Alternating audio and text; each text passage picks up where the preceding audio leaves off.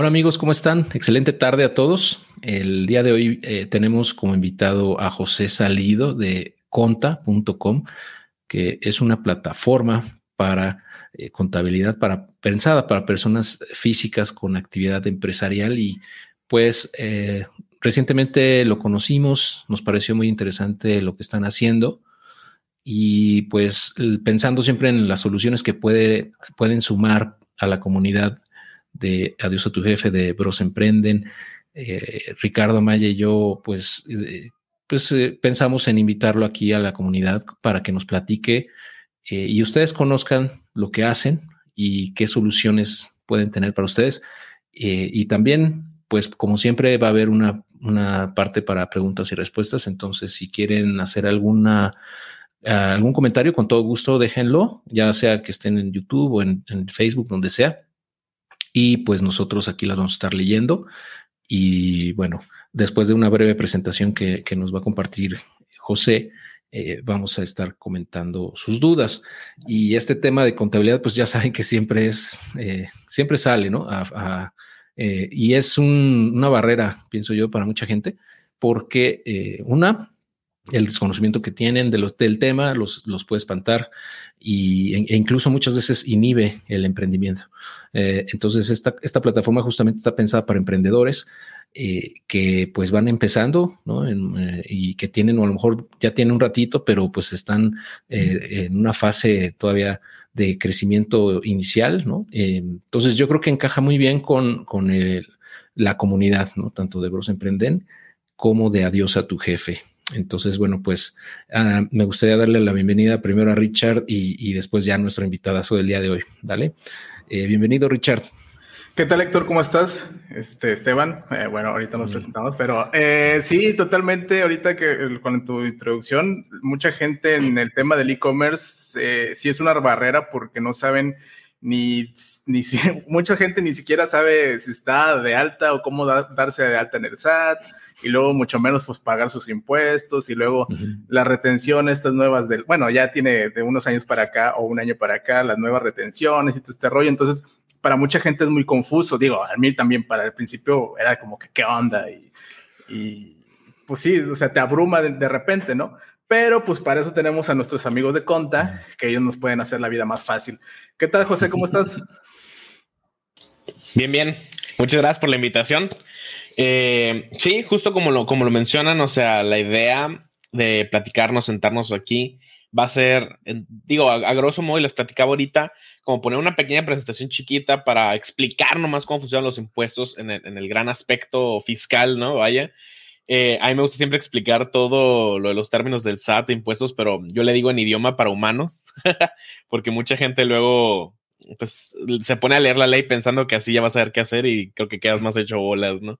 Sí, eh, con lo que te decía, contabilidad para dummies, ¿no? exactamente. Sí, porque sí está complicado a veces, no sabes ni qué, qué onda, cómo está el rollo.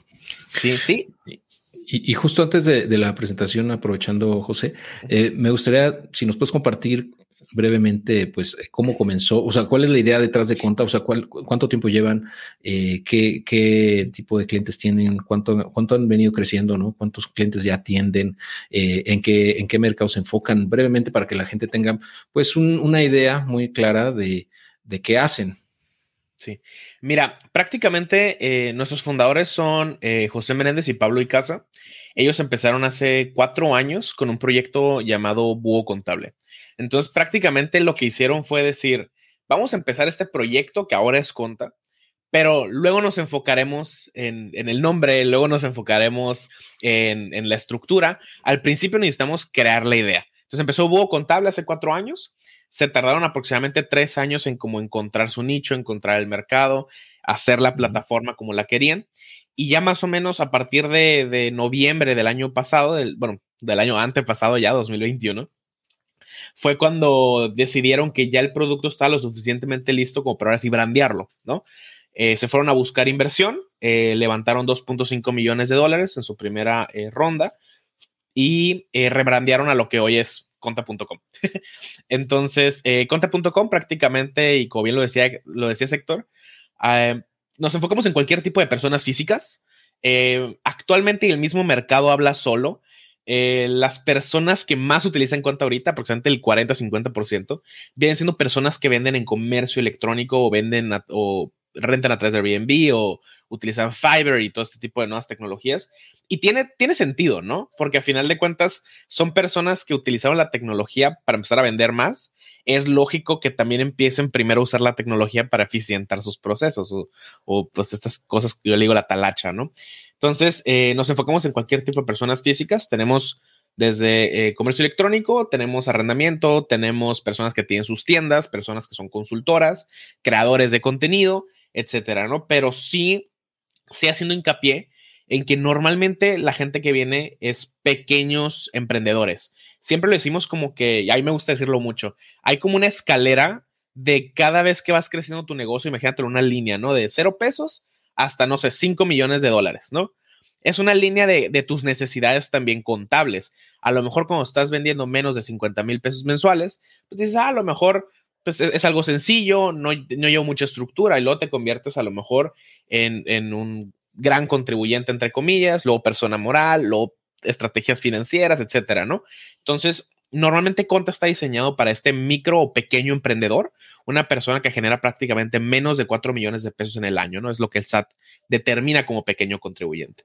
Sí, recuerdo que, que sí, justo como cuando comenzó Hubo Contable, no sé si eh, había otra, otra, o hay, no sé, un este, némesis de ustedes que se llamaba En Conta y estaba Búho Contable y no recuerdo si había otra, pero eh, pues así como que el búho y así como que, a ver, me voy por estos chavos. Y recuerdo que tenían a personas morales también en ese entonces, ¿verdad? Como que me imagino que primero le pegaron a todo y, ahorita como mencionabas, ¿verdad? después ya empezaron a enfocarse más a un sector, ¿no?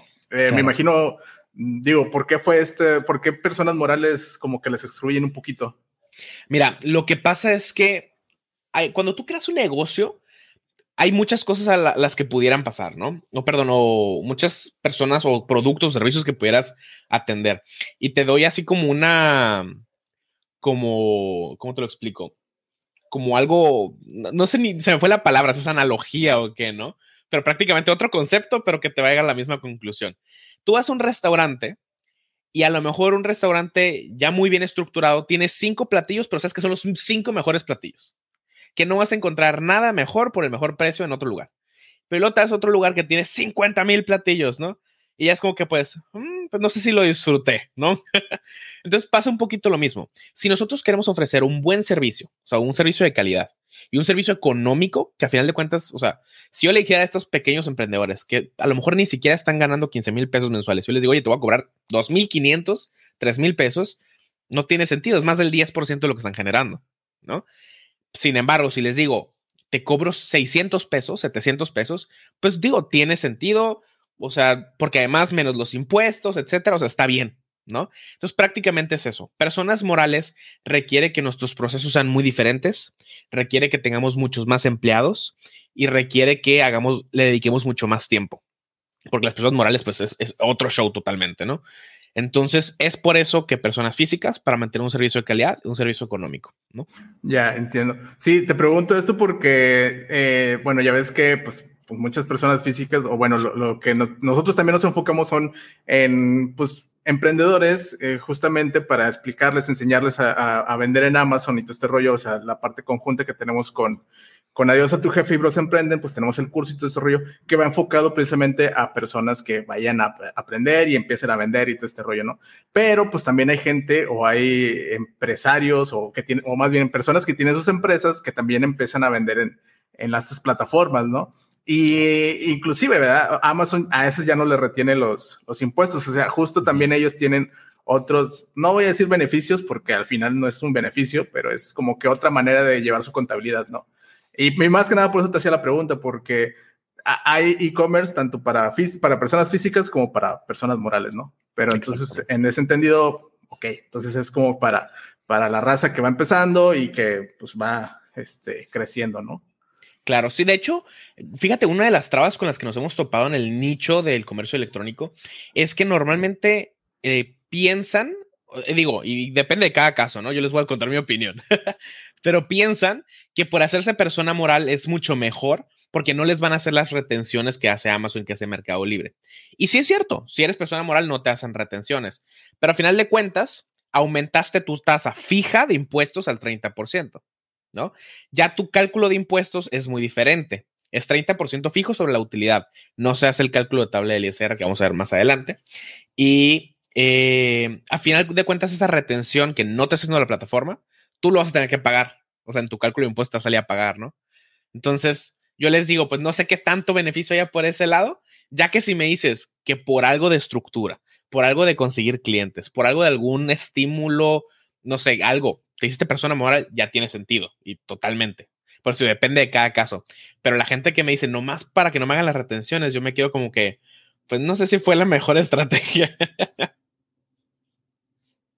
Sí, sí, sí, sí, definitivo, sí está. Eh, mucha gente también sí decía o dice eso, me quiero hacer persona moral, pero bueno, para empezar la tienes que abrir y es una lanilla, ¿no? Y luego son más vueltas al SAT y bla, bla, bla. Y lo particular, eh, pues no, no me meto en ese rollo, este, nada más porque no me retengan. Y luego también te retienen el 8% que al final dices, pues la neta me, me, ayudó, o sea, me ayudó a que al final, pues ya la, la, la contabilidad sea un poquito más transparente, por decirlo así, ¿no? Y el flujo, pues no es la misma pagar el 16% pagar sobre el 8%. Pues sí.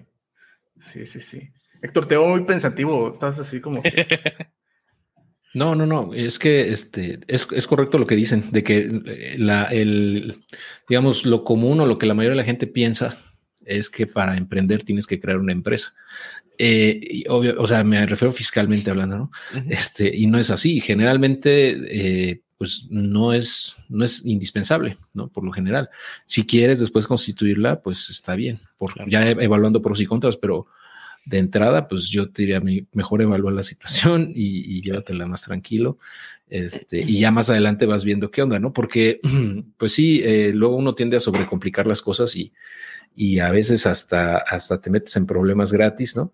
Pero es mucho por desinformación. Entonces, ahorita pues está padre que, que, esté aquí con nosotros José porque nos va a explicar justamente este tema de los impuestos para emprendedores, ¿no? Para, para qué son los impuestos de entrada y cuáles son los que hay que pagar, cuáles sí se pueden eh, deducir, ¿no? ¿Qué, ¿Qué, qué, ingresos se pueden deducir, qué ingresos no, eh, las obligaciones, vamos, que nosotros tenemos como emprendedores, eh, como personas físicas con actividad empresarial y si en el camino, en, el transcurso de la breve presentación que nos va a mostrar, tienen alguna pregunta, por favor no dejen de eh, ponerla aquí en los comentarios para que la veamos y ya que la respondamos en ese momento un poquito más adelante. Eh, pero pues si te parece bien, comenzamos con tu presentación, José. Entonces, voy a, exacto, lo que te decía, poner la presentación. Prácticamente, para no aburrirlos y hacerlo súper lo más rápido posible, Vamos a hablar un poquito nomás brevemente de los regímenes fiscales, de los impuestos eh, y de cómo pagar menos impuestos, eh, de algunos mitos y realidades, etcétera. Pero vamos a ser muy breves para poder seguir pasando con esta plática que está muy interesante y luego pasar a, preguntas y respuestas que tengan pues, las personas que estén viendo ¿no? el en vivo. Entonces, mi título de la presentación siempre le digo como sobrevive al SAT como emprendedor, ¿no? Que a veces parece una tarea súper imposible. Entonces, la primera pregunta y que yo siempre me la hago cuando tengo que hacer mis impuestos en la página del SAT y pagar, etcétera, pues ¿por qué tengo que pagarlos, no? Porque digo, a veces no los veo reflejados, o sea, a lo mejor frente en la calle hay un hoyo y lo que tú quieras, ¿no? dices, pues, ¿dónde, no? Pero pues la realidad es que no es opcional.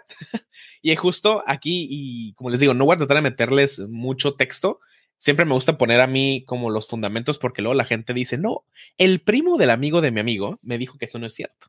Entonces, aquí está el fundamento, por si lo quieren leer todo, yo se los voy a explicar en idioma humano, ¿no? Entonces, la primera razón es que hay una obligación, esa la podemos encontrar en la Constitución de los de Política de los Estados Unidos Mexicanos. Su artículo 31, fracción cuarta, nos dice que es obligación de todos nosotros, es decir, los mexicanos, contribuir al gasto público. También no nos habla de impuestos, ¿no? Es contribuir al gasto público. ¿Para quién?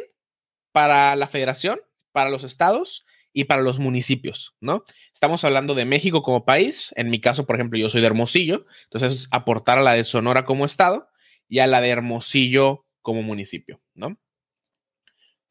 Eh, y lo subrayé ahí al final, muy importante nomás, de manera proporcional y equitativa que dispongan las leyes, que son las que vamos a ver aquí un poquito más adelante, ¿no? Entonces, está. Entonces, la primera ley que nos encontramos en el tema de impuestos es el Código Fiscal de la Federación, que yo le llamo como la Biblia de los contadores, ¿no? Porque es la primera que nos habla de los impuestos y que hay que pagarlos, ¿no? Su primer artículo ya nos habla de lo que decíamos ahorita, por si no tenían contexto, que existen personas físicas y personas morales, y ambas van a tener que contribuir, perdón, a estos gastos públicos. ¿Cómo? Conforme leyes fiscales. Ya nos están hablando que que nos preparemos porque ahí viene fuerte, ¿no? Entonces, una persona física, para que no le haya quedado claro, es un individuo como tal. Por ejemplo, yo soy persona física, tú eres persona física, Héctor es persona física, Ricardo es persona física. Moral fuera, si nosotros tres, aprovechando que estamos aquí en línea recta, si Héctor, yo y Ricardo quisiéramos crear un negocio y decimos, ¿sabes qué? Nos queremos proteger legalmente y pues por tenerlo todo lo mejor estructurado posible. Vamos a crear una persona moral. Esta persona moral vamos a inventarle un nombre, es lo primero que tenemos que hacer. Ah, pues vamos a decir que se va a llamar Empresa Patito eh, SADCB. Súper, ese va a ser su nombre. Ya la constituimos, todo el mere que tenga, tiene su RFC, empieza a facturar, empieza a ganar dinero, empieza a gastar, etc. Todo lo que esta empresa Patito SADCB haga nos va a representar de manera proporcional a los tres. Supongamos que todos dimos partes iguales, pues todos somos dueños de una tercera parte de la empresa, es decir, una tercera parte de las utilidades, pero también, en caso de que tronara, una tercera parte de las deudas, ¿va? Entonces, más o menos es como un amigo imaginario que nos va a representar a todos por igual. Pero si, por ejemplo, Héctor dio el 50% y entre yo y Ricardo dimos el otro 50%, pues Ricardo será lo, perdón, Héctor será lo que le llamamos el socio mayoritario, ¿no? Entonces, más o menos es un poquito de cómo funciona. Si les queda algunas dudas ahorita, pues lo checamos, ¿va? Eh, aquí está. La segunda razón, y siempre me gusta mencionarlo, es que hay un beneficio indirecto. O sea, no todo es malo. A veces hay cosas buenas dentro de lo malo, ¿no? o al menos hay que tratar de pensar que son buenas, ¿no? Entonces, lo primero que yo siempre digo es mayor captación de clientes y oportunidades de mayoreo. Y con esto no me refiero a que el SAT pues nos va a traer clientes, ni mucho menos, no, no, no se crean eso, ¿no? ¿A qué me refiero con esto? Cómo funciona el sistema fiscal en México es que uno va a pagar impuestos en base a su utilidad. Pero ¿cómo yo le digo al SAT cuál es mi utilidad? Si él sabe cuáles son mis ingresos, ¿cómo le digo cuál es la utilidad? En base a mis gastos del negocio. ¿Y cómo le digo cuáles son esos gastos del negocio? En base a facturas, ¿no? Es decir, que yo para poder disminuir el monto sobre el cual se van a calcular mis impuestos, tengo que pedir factura de mis gastos. Entonces, ¿qué pasa si alguien no me da factura? No le voy a comprar, porque entonces voy a pagar más impuestos y yo tengo menos liquidez. Entonces, si yo no ofrezco facturas y viene una persona a quererme comprar y me pide factura y no se la doy, pues lo primero estoy haciendo algo ilegal. Segunda, pues se me va a ir. Va a ir a comprarle a alguien más, aunque sea más caro, pero lo va a poder deducir, ¿no? Y lo mismo, si de repente hay alguien queriéndome comprar, no sé, supongamos que yo vendo un comercio electrónico y me quieren comprar 100 piezas en vez de lo que normalmente vendo, que es 3 o 4 por pedido, pues lo voy a perder porque muy probablemente las quiere revender y yo voy a perder ahí prácticamente porque se me va a ir ese cliente, ¿no? Entonces, a eso me refiero con esas oportunidades de mayoreo y con esa mayor captación de clientes, ¿va? Evitar riesgo de multas, ya lo dijimos, no es opcional, es obligatorio y es ilegal no, no declarar tus, tus ingresos para pagar tus impuestos. Es una omisión de ingresos y omisión de, de cumplimiento de obligaciones fiscales. Entonces, hay multas solamente por la parte de, no hacer tus declaraciones, la multa aproximada es de 1.500 pesos por obligación. Supongamos que la declaración promedio tiene dos obligaciones, que es impuesto sobre la renta e impuesto al valor agregado. Son dos obligaciones, tres mil pesos, más los honorarios de la persona que va y te entrega el papelito. Estamos hablando como 3.500 pesos por mes, ¿no? Entonces, imagínate que te multan todo el año. Pues ahí sáquenle cuentas, ¿no? Ya estamos hablando casi de, de que como 40 mil pesos, ¿no? Eh, y además ya aumentaron la posibilidad de aumentar esta multa por obligación hasta 15 mil pesos. O sea que por un mes pudieras estar pagando una multa de 30 mil pesos. Entonces, aguas con eso. Otro, sin problema de bancarización de ingresos. El típico, no es que para pagar menos impuestos, yo mejor, o, o no pagar impuestos, todo lo cobro en efectivo. ¿Qué pasa cuando el día de mañana quieras hacerte un activo fijo como un coche, como una casa, y necesites tener dinero en el banco, quieras pedir un préstamo, ¿no? Te van a pedir que tengas ingresos comprobables en el banco. No es que yo todo lo tengo bajo el colchón. Pros y contras, ¿no? Igual con lo mismo, ingresos comprobables. No, yo no estoy de alta en el SAT. Si yo quiero sacar un crédito en mi pyme, si yo quiero entrar a alguno de los beneficios estos gubernamentales que hay para el apoyo de, los, de las eh, microempresas y, de los, em, del emprendimiento, lo primero que me dicen es enséñame las declaraciones de impuestos, enséñame la opinión de cumplimiento positiva. ¿No estás dado de alta? No tienes ingresos comprobables, amiguito, ¿va?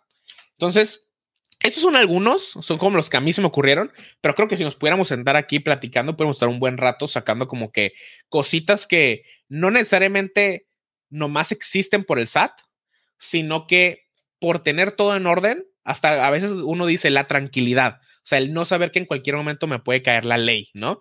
Hasta eso es un beneficio indirecto, casi, casi. Entonces, ahora sí, impuestos súper rápido. ¿Qué impuestos pagamos en México? Hay muchos, pero los federales, los principales son estos. Impuesto sobre la renta e impuesto al valor agregado. El impuesto sobre la renta es el único impuesto prácticamente que pagamos directamente de nuestros ingresos. Si gano más, pago más. Si gano menos, pago menos. ¿Va? Este, dependiendo del régimen, dependiendo tu utilidad, etcétera, puedes pagar desde el 1% hasta el 35% como máximo de tu utilidad. ¿Va? El impuesto al valor agregado es lo contrario es el impuesto que pagamos por gastar nuestro dinero, ¿ok? Es un impuesto que pagamos por consumir cuando no, cuando es un consumo personal, o sea, no del negocio. Si es un consumo del negocio, no se paga IVA y el SAT te lo tiene que regresar, es el famoso IVA acreditable, ¿no? Pero cuando yo vendo, como no es un impuesto que pago yo, sino que el consumidor, o sea, la persona que me está comprando a mí, me lo da a mí y yo se lo doy al SAT, ¿no? Ese es el IVA a pagar. Al cierre de cada mes, yo tengo que hacer un cuadre. ¿Cuánto IVA le tengo que dar al SAT versus cuánto IVA me tiene que regresar él? Y ya sabemos, pues, quién, quién salió ganando, ¿no? Si le tengo que pagar una diferencia o si él me tiene que pagar a mí. Eh, un poquito de mitos y realidades, pero no súper rápido. Eh, un mito, pues si yo no estoy de alta, nunca me van a cuestionar nada mientras mantenga un perfil bajo. Eso es falso. ¿Por qué? Porque todo ingreso que recibas, el SAT puede asumir que graba impuestos y demandarte el pago de esos impuestos. Todo lo que hacemos, tanto el contribuyente, o sea, la persona que hace sus declaraciones, como un contador, eh, todo esto de declaraciones mensuales, anuales, informativas, facturas, bla, bla, bla. Entonces, para poder aclararle al SAT cierta, de cierta forma qué genera impuestos, qué no genera impuestos y justificar todo prácticamente en la contabilidad, ¿no? Otro mito, yo no tengo por qué preocuparme por nada del SAT ahorita porque solo soy asalariado, por ejemplo. Eso también es falso, ¿va? Siempre hay que tener cosas a la mano como nuestra CIEC, que es nuestra contraseña del SAT, nuestro RFC, aunque sea sin obligaciones fiscales, que recordemos, desde el 2000, que fue la reforma de noviembre de 2021, todas las personas físicas mayores de 18 años ya obligatoriamente tienen que tener un RFC. Si no, hay multa, ¿va? Oye, es que yo no genero ningún tipo de ingresos. Ah, bueno, en tu caso el SAT dice que si no lo haces, estás obligado, pero no te va a multar. Con que generes un ingreso, por ejemplo, sueldos, el SAT te puede multar. Ojo, hay una gran diferencia entre te va y te puede multar. Porque mucha gente dice, no, es que yo llevo cinco años que no me doy de alta y no me ha caído el SAT. Eso no significa que a ninguna otra persona le pueda pasar. ¿Va? Eh, también tener firma electrónica, obvio, de hecho, hasta para titularte la necesitas. Si un día necesitas alguno de estos documentos, no se consiguen de manera rápida. Entonces es muy importante pues, tenerlos a la mano. Eh, de igual forma, en ciertos casos, una persona asalariada tiene que presentar su declaración anual.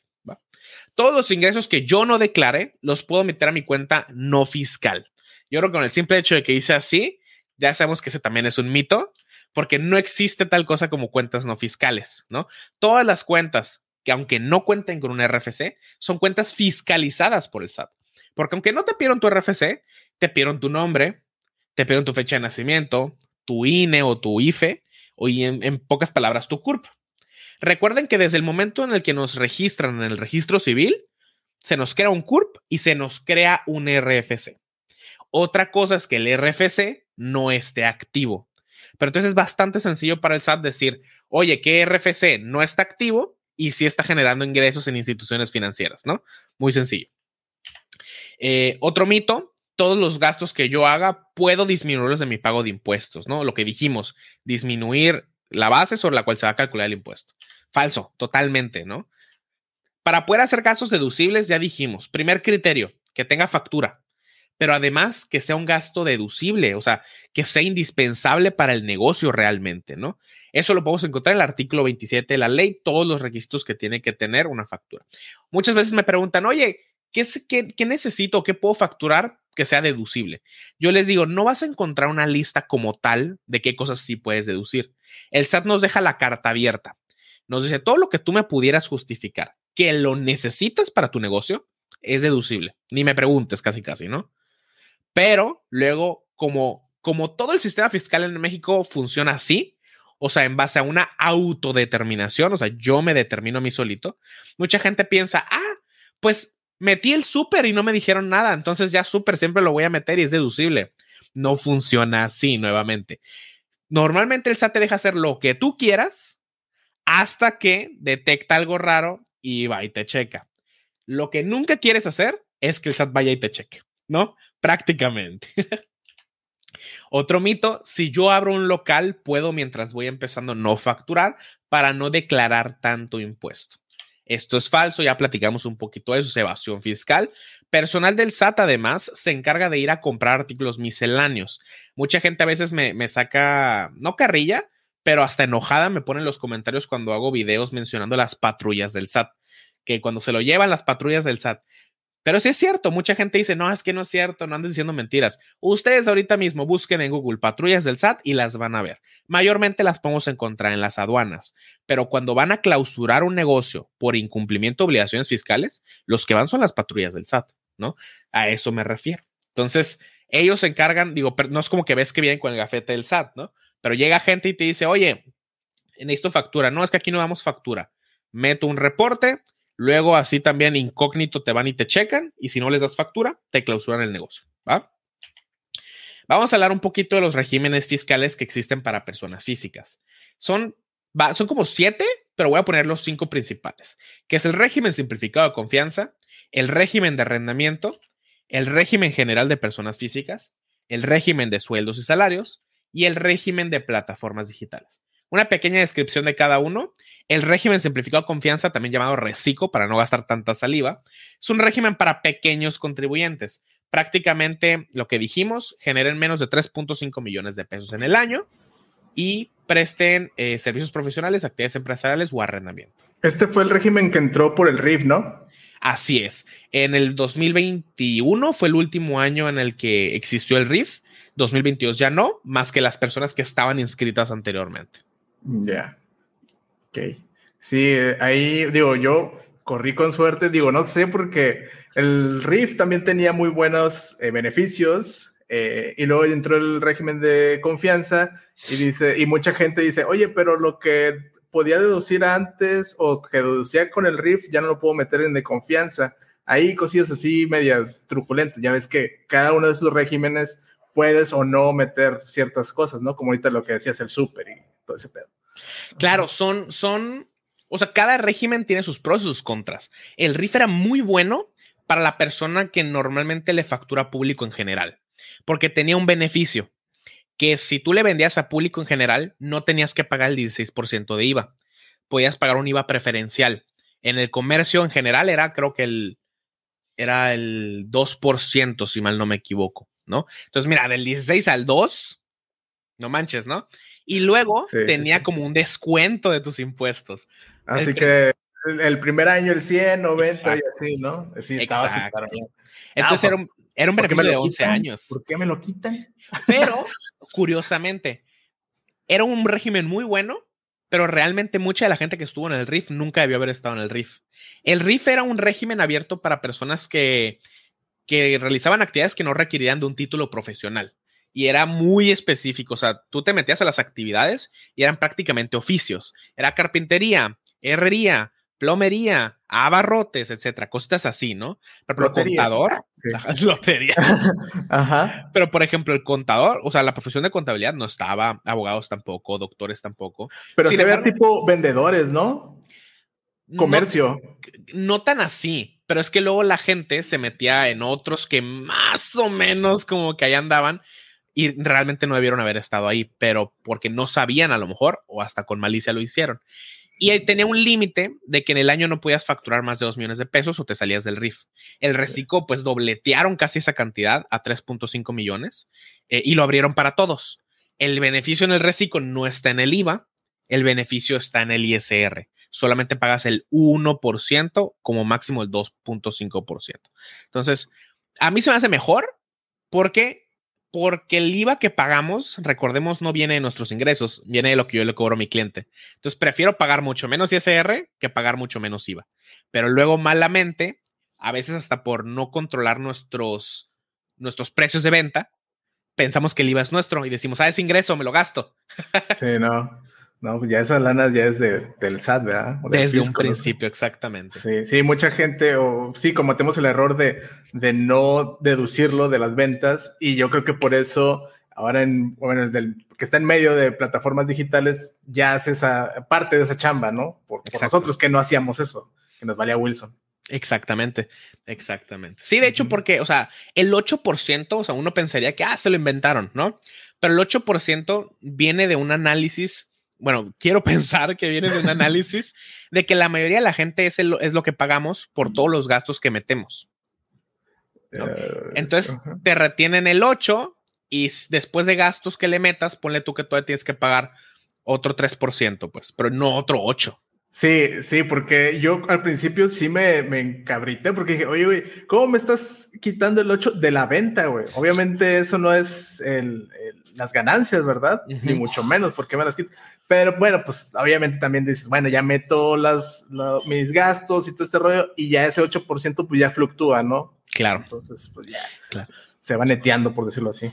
Sí, a, a, plataformas le afectó porque muchas personas que en 2020 empezaron con este emprendimiento, empezar a querer vender en plataformas, em, pues muchas veces hasta que no venden tanto, o sea, bueno, venden en ingresos, pero luego tienen, por ejemplo, un margen de utilidad por producto del 10%. Entonces, sí les queda mucho IVA acreditable que, pues, papirlo en devolución es un show. Sí, e, e, eso, exacto. Porque, sí, te digo, es sobre la venta, no sobre mis ganancias. Digo, y te digo, al final dices, ah, bueno, sí, metí un chorro de gastos, ¿no? Pero, y dice el SAT, ah, bueno, si te va a regresar la lana. ¿Cuándo? Ahí no sé, ¿verdad? La voy a regresar. Pero ese es, el, detalle, sí. Más o menos. Va, estoy viendo que hay unas preguntas en el chat. ¿Las contestamos ahorita o al final? Mm. Si quieres, síguele, síguele para terminar con esta parte de los tipos de regímenes y, después nos vamos, si quieres, a, las preguntas. Súper, va. Entonces, le amo, más rápido, por dos, por dos. Entonces, régimen de arrendamiento, lo dice su mismo nombre, exclusivo para personas que se dediquen a rentar bienes inmuebles, locales, oficinas, bodegas, casa, habitación, etcétera. Tenemos el régimen general de personas físicas, esto yo le digo como el comodín de la baraja, ¿no? De regímenes fiscales. Si no encontraste de lugar en otro, en otro lugar, aquí está tu casita. Régimen de sueldos y salarios, persona que recibe pues, un ingreso por nómina, timbrado y registrado en el IMSS. ¿va? Y régimen de plataformas digitales, también tuvimos la introducción más o menos en el 2020 de este régimen, donde eh, pues pertenece un régimen para todas las personas que eh, que generan ingresos a través de plataformas digitales, pero no una plataforma digital en general, sino lo que el SAT determina como una plataforma digital para este régimen, ¿no?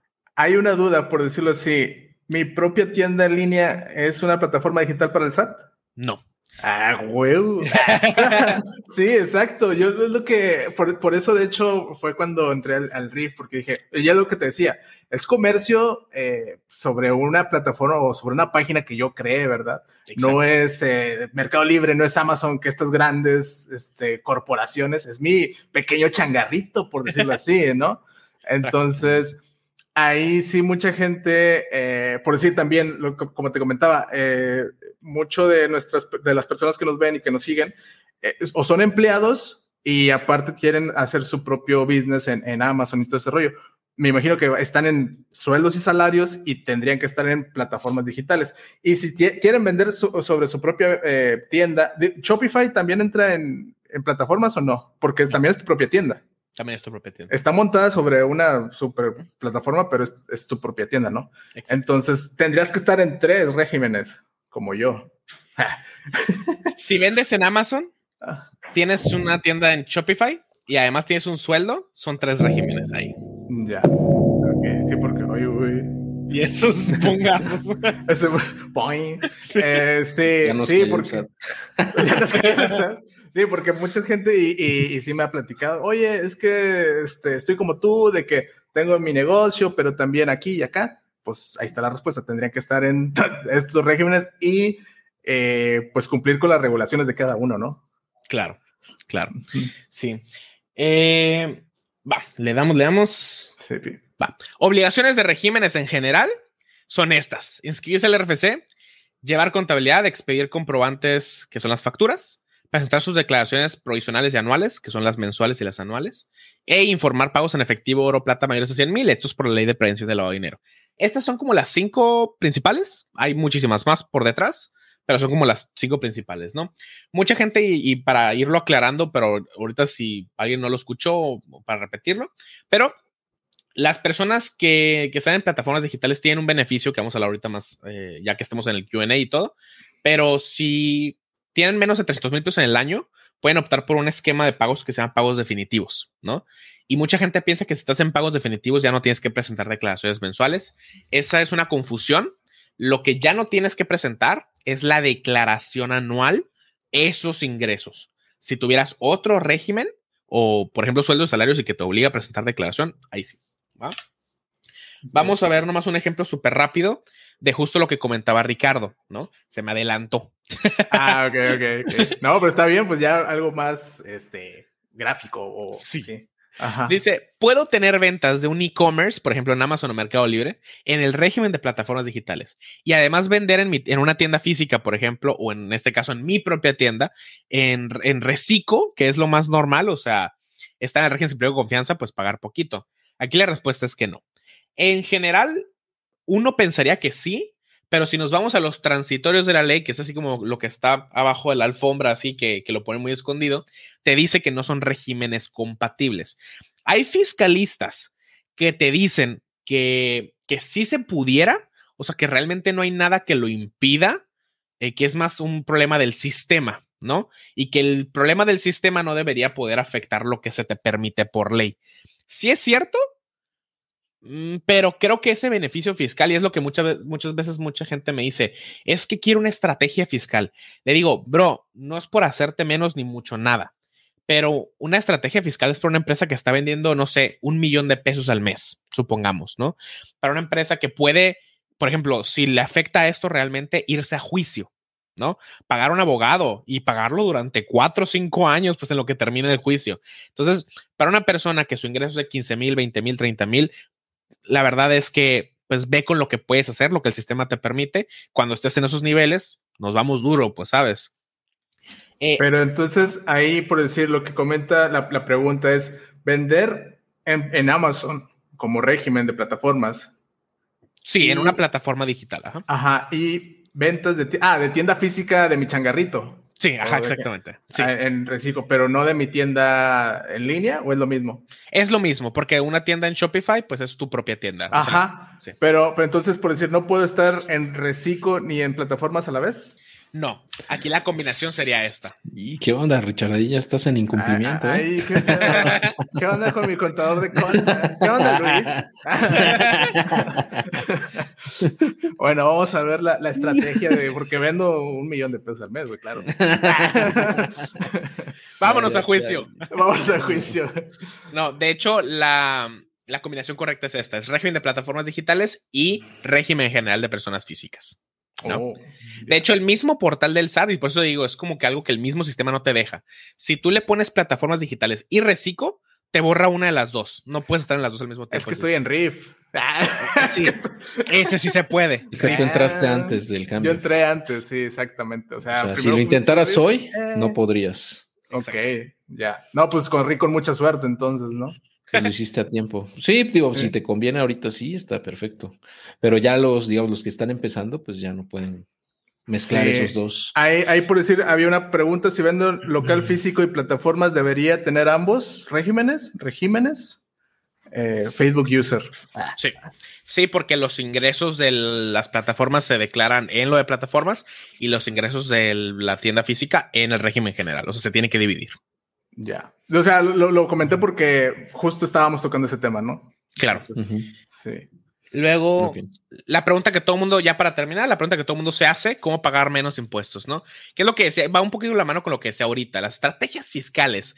Para personas físicas que sus ingresos pues son relativamente normales o hasta pequeños, no hay como tal una estrategia fiscal que te puede decir, ¿no? Normalmente las estrategias fiscales van de la mano con créate dos personas morales, que una le venda a la otra, digo, estoy inventando cosas, ¿no? Pero que una le venda a la otra y así, ¿no? Entonces, va más o menos con eso. Lo mejor que puedes hacer como persona física y que apenas vas empezando un emprendimiento es primera, tener control de tus finanzas. Segunda, aprender a utilizar tus gastos deducibles, deducir todo lo que puedas, ¿no? Em, y ojo, pues con estar al marco de la ley. Por ejemplo, esos son algunos de los gastos que más comúnmente podemos ser deducibles. Mucha gente me dice, oye, la ropa y la típica, es que sí, pues yo no puedo estar bichi trabajando y quién sabe qué, ¿no? O bueno, bichi creo que es una palabra que se utiliza mucho en Sonora, pero es desnudo, pues. Yo, yo no puedo estar desnudo eh, trabajando, pues no, no se puede, ¿no? Pues sí, pero el SAT no lo piensa así, pues, ¿no? Pero sin embargo. Sí, yo también decía, oye, el gas, güey, pues para mi cafecito, ¿qué pedo? o sea, no viene ahí. Exacto, pero el SAT no lo ve así. Pero te la cambio la tirada. Si tú además de tener tu negocio y todo, por ejemplo, eres conferencista y facturas, cosa que si das realmente cursos de conferencia y lo puedes comprobar, un traje es deducible. Es ah. uniforme, pues, ¿no? Todo depende y, a veces lo muevo un poquito. O sea, las personas morales pueden deducir en base a cuáles son sus objetos sociales en su acta constitutiva. O sea, a lo que pusieron que se van a dedicar. Las personas físicas también. ¿Cuál es nuestra acta constitutiva? La constancia de situación fiscal. ¿Qué actividades económicas tengo dadas de alta ahí? En base a eso voy a poder deducir. Pero no se vale, y él exactamente lo dice, poner una actividad económica para poder deducir cosas que realmente no ejerces. Mm, y, por decir, ejercerlo es una vez al año. Es que tenga una proporción material en tus ingresos. Es decir, o sea, que realmente impacten tus ingresos. O sea, si tus ingresos son de 3 millones y esa conferencia te dio 100 pesos, no es material. O sea, porque en, teoría, en base a esa proporción, son los gastos que te debería impactar. Sí, de hecho, aquí estoy viendo mi, mi constancia y, por ejemplo, eh, en las actividades tienes que asignarle un porcentaje. Y es lo que a lo que se refiere José, yo, yo entiendo. Eh, dependiendo el porcentaje o el peso que tú le des, pues es, debería de ir de la mano con las deducciones y con los gastos. Exactamente. Ya. Y los ingresos, obviamente. Claro. Súper. Ya para terminar, esa es la última, literalmente. Ya después de esta tengo así como que el QA. ya para terminar, ¿qué es lo que necesitan saber prácticamente para poder hacer una declaración de impuestos? Necesitan saber qué ingresos son acumulables y no acumulables. ¿Qué significa esto? ¿Cuáles van para la declaración mensual? ¿Cuáles van para la declaración anual?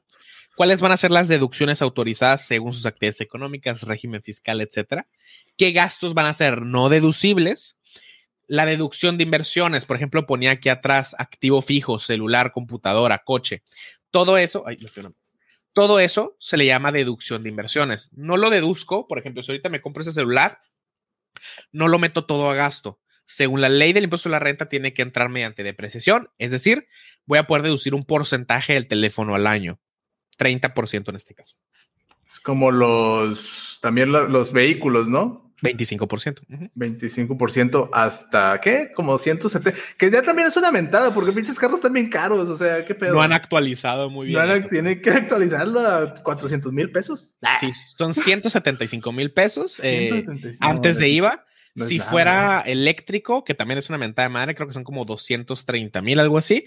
Un carro eléctrico mínimo te viene costando 500 mil pesos, ¿no? mínimo, mínimo. Sí, sí, sí y es hasta cuatro años, ¿no? Lo, el máximo plazo. Lo de, lo de precios a, cuatro años, que también aquí viene otra cosa que mucha gente se confunde. Dice, ah, es que si lo saco en leasing, o sea, como renta, lo puedo deducir todo. No, hay un límite de ah. renta diaria también, ¿no? ¿Qué onda, Héctor? ¿Qué onda ahí? son, como seis mil y cacho de pesos mensuales, que es lo que, te, lo que pasa que si, por ejemplo, un carro, decir, un coche, perdón, es que aquí en Sonora los nombres están raros. No, está bien un carro. Bueno, acá en Monterrey también. Un auto. Ah, pues. Un, auto. si a un auto, eh, por ejemplo, lo puedo subir a 175 mil pesos, depreciación es 3 mil y cacho pesos mensuales, si lo divides, ¿no? Eh, y con arrendamiento son 6 mil y cacho pesos mensuales. Entonces lo deduces en la mitad de tiempo. Pero también el arrendamiento te va a cobrar eh, comisiones, mantenimiento, que todo eso va a ser deducible también, o sea, además de lo que te cuesta el carro, ¿no? Entonces, e, e, ese es el impacto que tiene, pero también te cuesta más y no tienes carro. O sea, no es tuyo, pues.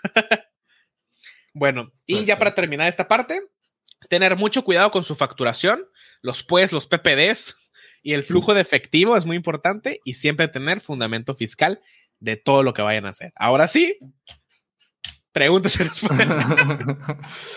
Ya. está súper bien porque aunque sea un pues, de contabilidad para dummies, la verdad es que da para mucho, o sea, la neta, o sea, también muchas, muchas personas dicen, eh, por decir, con plataformas como Conta, por decir, de que ya va a llevar la contabilidad, bla, bla, bla, ¿para qué necesito, ah, por decir, ¿para qué necesito el contador si con la pura plataforma tengo? Pues no, o sea, sí, no, no, la neta no, güey, o sea, necesitas este, preguntar directamente sobre tu situación, sobre tus ingresos, todo, o sea, algo pues a la carta, ¿no? O sea, algo específico para ti. Porque sí, ahorita estamos hablando de en general, o vamos, normalmente platicamos en general de e-commerce. Digo, me imagino que hay eh, pues todo el PEX contable para la gente que hace este, ¿cómo se llama? Bienes raíces, para los que hacen eh, Héctor, que hace Bitcoin y todo ese rollo, ¿no? Pero pues enfocarnos ahorita también en, en normalmente en esto del e-commerce, este, que es también súper así, un abanico súper extenso, ¿no? O sea, no, no porque ya tengas una plataforma significa que ya la armaste, ¿verdad? O sea, puedes hacer tus, eh, pues meter tus declaraciones, tus declaraciones, tus gastos, tus... Y muchas, muchas personas ahorita nos están preguntando, es justo eso de, de las declaraciones anuales, de, las mensuales y todo este rollo. Sí, si quieres, vamos con preguntas, Héctor. No sé si viste alguna interesante. Aquí abajito estoy poniendo las preguntas que, que la gente ha puesto aquí en los comentarios. Y bueno, esto es muy general. Yo creo que eh, puede tener muchas respuestas, pero bueno, hay gente que, eh, que tiene ingresos en el extranjero eh, y pues al final de cuentas, al momento de que llega aquí a tu cuenta bancaria en México, pues es un ingreso, ¿no? Entonces sí, pues sí tienes que... pero ahí no se dice, ¿en el extranjero o del extranjero? Sí, yo creo que pues se refiere a de cuántos son los montos ahí, creo que es el porcentaje de impuesto, pero no sé si se refiere al porcentaje de impuesto el extranjero o aquí, ¿no? Aquí son los mismos, o sea, independientemente de dónde provenga el ingreso. Así, yo creo que a eso se refiere, ¿no? Que, porque se me refiero a los porcentajes, pero pues no, no queda claro. Yo creo que se refiere que dinero que llega del extranjero y le cae aquí en México. Y quiero pensar, si estamos mal, pues dinos, ¿no? Sí, pero me imagino que va a depender del régimen en el que estés, ¿no? Claro. O sea, sí. Aquí dice, solo siendo, haciendo solo plataformas digitales, ¿es posible deducir la mensualidad de un carro seminuevo sacado a crédito o me conviene sacarlo de la agencia? Denme un segundito. Ahí. Se me está sobrecalentando la cámara. Creo, que ahí estábamos platicando, es justo eso, ¿no? De, qué te conviene más, ¿te conviene eh, pagar, o, sea, deducirlo, eh, el crédito o, el arrendamiento? Dependerá del valor del producto, del, carro y también... Eh, pues tu estrategia, ¿no? Porque, pues... En, seminuevos también, te, o sea, ¿entra el beneficio fiscal? Eh, sí. Sí, pero me imagino que el monto es menor. Son 175 mil del tope. Ah, mira, ahí está. Allá un usadito de 175 ya, ya es. Pues sí, ya. Es más decente, ¿no? Ya no es un, un Atos, ¿no? Ya no hacen Atos. Ya, ya, no son Atos. Ya yo creo que el Atos vale mucho más. el, ¿Qué te voy a decir? Fíjate, algo, algo que mucha gente no aplica, o sea, en, en la parte esta de, de, todo lo que tiene que ver con el equipo de transportes de los autos.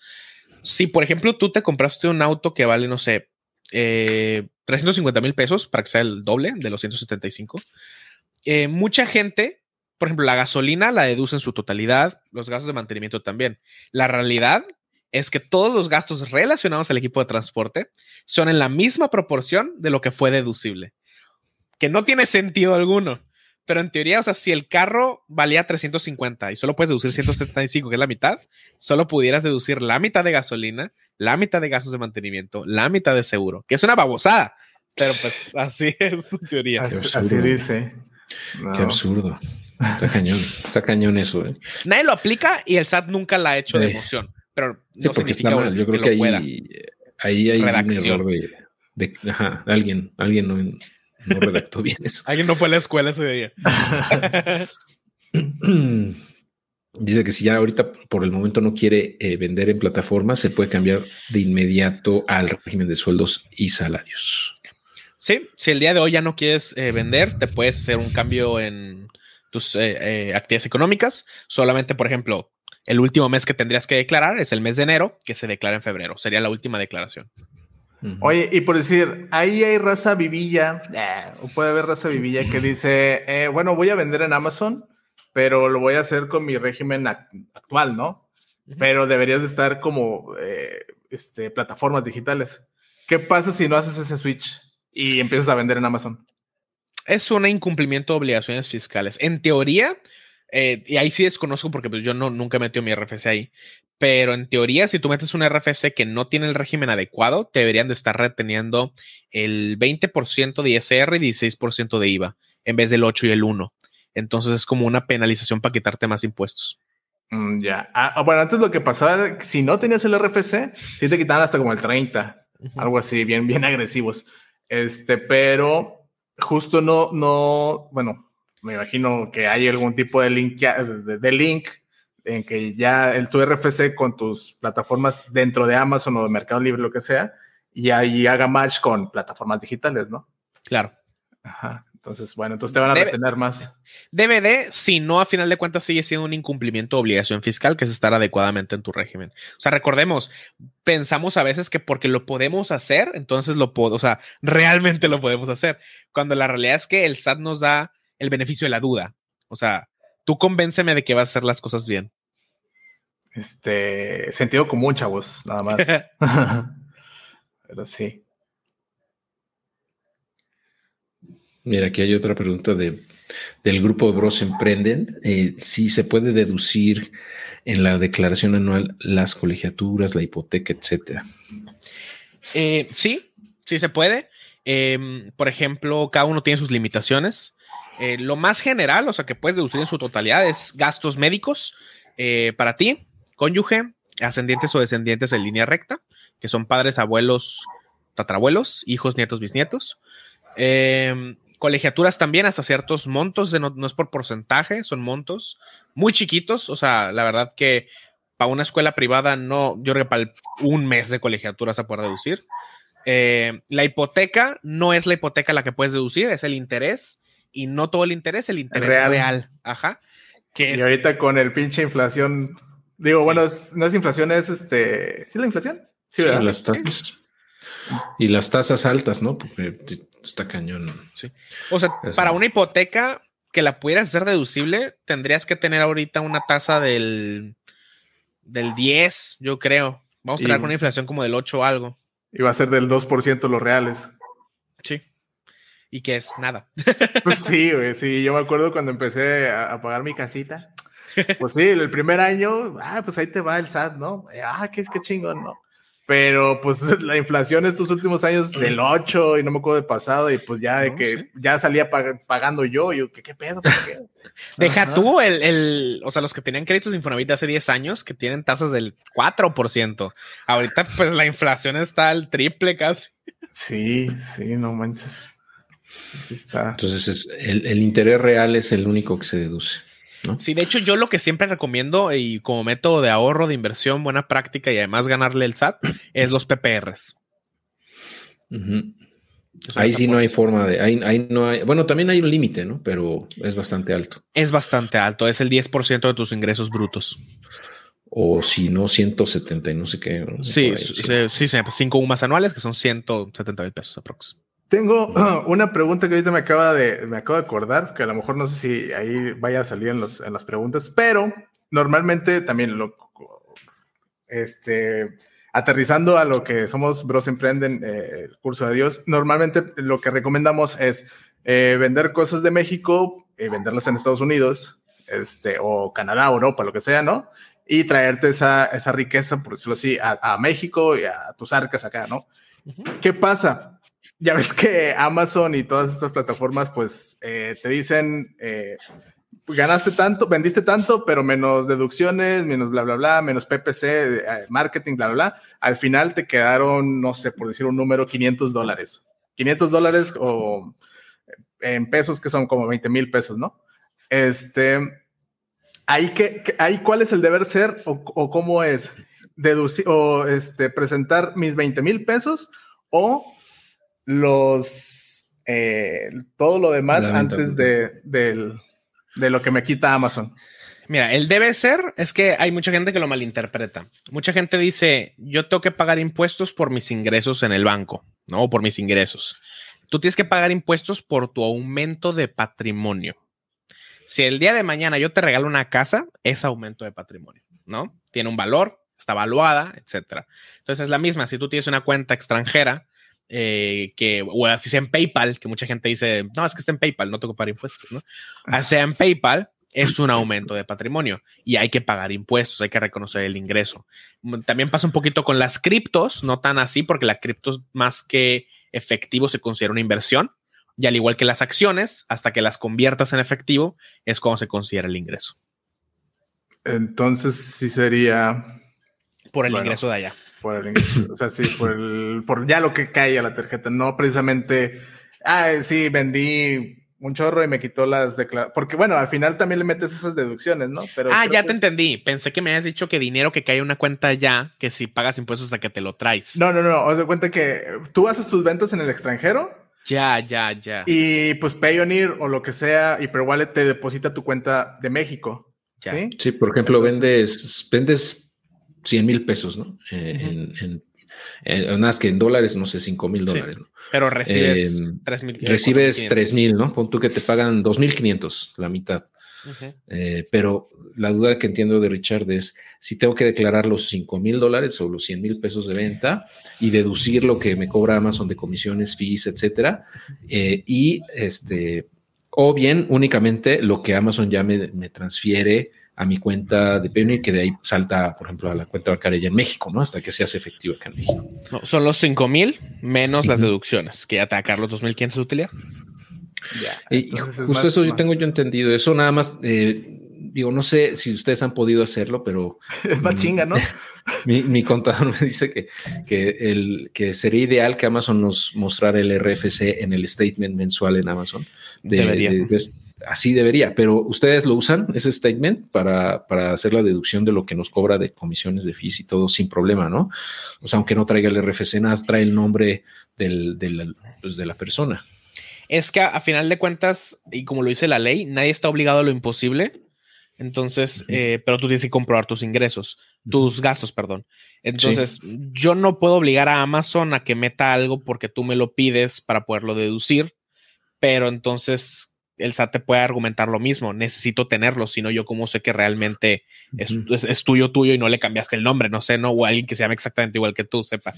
Entonces, eh, ¿te lo pudiera patear? Es tu tienda, ¿no? Claro, claro, pero te lo este puede patear.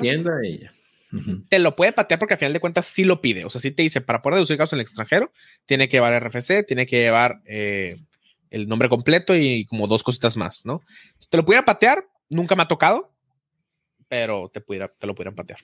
Esa es justamente esta pregunta de Luis Eduardo, ¿no? Que menciona, saludos Luis Eduardo, eh, que si compra y vende en Estados Unidos y las ganancias caen en Payoneer, que mencionaba Richard, que es un procesador, es una, un proveedor de, cuentas bancarias, puente básicamente nada más para que te pueda pagar Amazon ahí y de ahí tú te transfieres a tu cuenta acá en México, ¿no? Este, y ya cuando cae la cuenta acá en México, ¿cómo aplican los Nada más para que te quite el Ajá. y si los gastos los, los hace con tarjetas mexicanas o PayPal, justo eso, eso es lo que estamos comentando, ¿no? Sí, igual todo lo tenemos que declarar en moneda nacional. Se hace una conversión en base al tipo de cambio del diario oficial de la federación de un día anterior al día de la operación. Ya sé que parece trabalenguas, pero es... o sea, se tiene que no, y entonces, ah, digo, abundando un poquito en ese punto que es importante para la gente que vende en Amazon y de la comunidad de Bros Emprende también, eh, esas, esas facturas al público en general que entiendo se hacen ¿no? cada mes, entiendo que es cada mes, para eh, declarar esas ventas, de, en este caso, en este ejemplo, 100 mil pesos, se hacen eh, con el beneficio de 0% de IVA, tengo entendido, ¿no? porque pues, si no estarías pagando un IVA que no cobraste. ¿no? Eso es un objeto del impuesto. Claro, no, no, porque realmente en Estados Unidos no pagas el IVA, o sea, no, no, te, no te dan IVA a ti porque Amazon retiene el impuesto sobre las ventas, el sales tax, entonces tú nunca ves eso, entonces no tendrías por qué pagar IVA de eso. Exacto. Sí. No te veo con dudas, Richard. Te veo con es que, no, o sea, Amazon, la verdad es que como plataforma digital y todo este rollo está muy bien. Cuando vendes en Estados Unidos, pues eh, no te cobra porque metes la W8BN el, no te cobra las, los impuestos de allá para no pagar doble tributación, ¿no?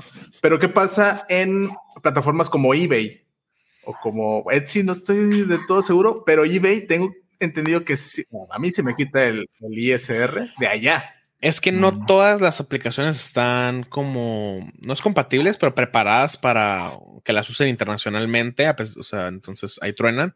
Pero si a ti te están quitando impuestos, tú puedes ir a Estados Unidos al IRS, hacer un trámite para que te devuelvan lo que te retuvo la plataforma, porque no te lo iba a haber quitado. Pero pues es un trámite y, como te digo, tendría que, eh, o sea, en dinero realmente valer la pena, porque hasta que comprar, perdón, pagarle a un contador de allá, probablemente un abogado allá para que meta todos los trámites. O sea, no es tan, tan sencillo. Pues. Ya. Si no es sencillo aquí, menos allá. Sí, no, porque entonces de este lado te digo tampoco, porque, o sea, no es como que yo le puedo decir a ustedes, oye, me quitaron el ISR de allá o el IRS. Y usted me va a decir, pues ni pedo.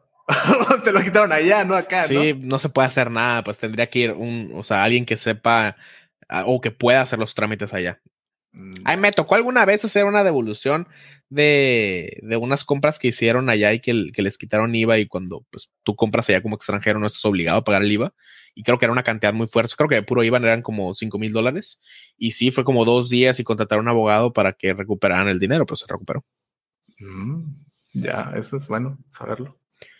Está bien. Eh, mira, yo antes de esta pregunta, nada más para comentar, les recordamos que, que conta.com la mitad, lo que nos comentaba eh, José, la mitad de sus clientes son personas que venden online, ¿no? Entonces, si tienen ya dudas más puntuales, yo les sugeriría que se acerquen con ellos para que eh, específicamente de comercio electrónico les puedan apoyar, ¿no? Independientemente de si venden aquí en México o en Estados Unidos o en ambos países, yo creo que ellos les pueden dar muchas respuestas, ¿no? Porque pues va a ser imposible responder todas las dudas al respecto en este live pero el objetivo del mismo es que ustedes conozcan a, Conta como plataforma y también que eh, hagan, eh, si, si, quieren usar sus servicios, que puedan aprovechar un descuento que nos, nos van a hacer a la comunidad tanto de Dios a tu jefe como de Bros Emprenden. Si desean utilizar sus servicios, ellos no, ah, bueno, accedieron a hacernos un 50% de descuento durante el primer mes.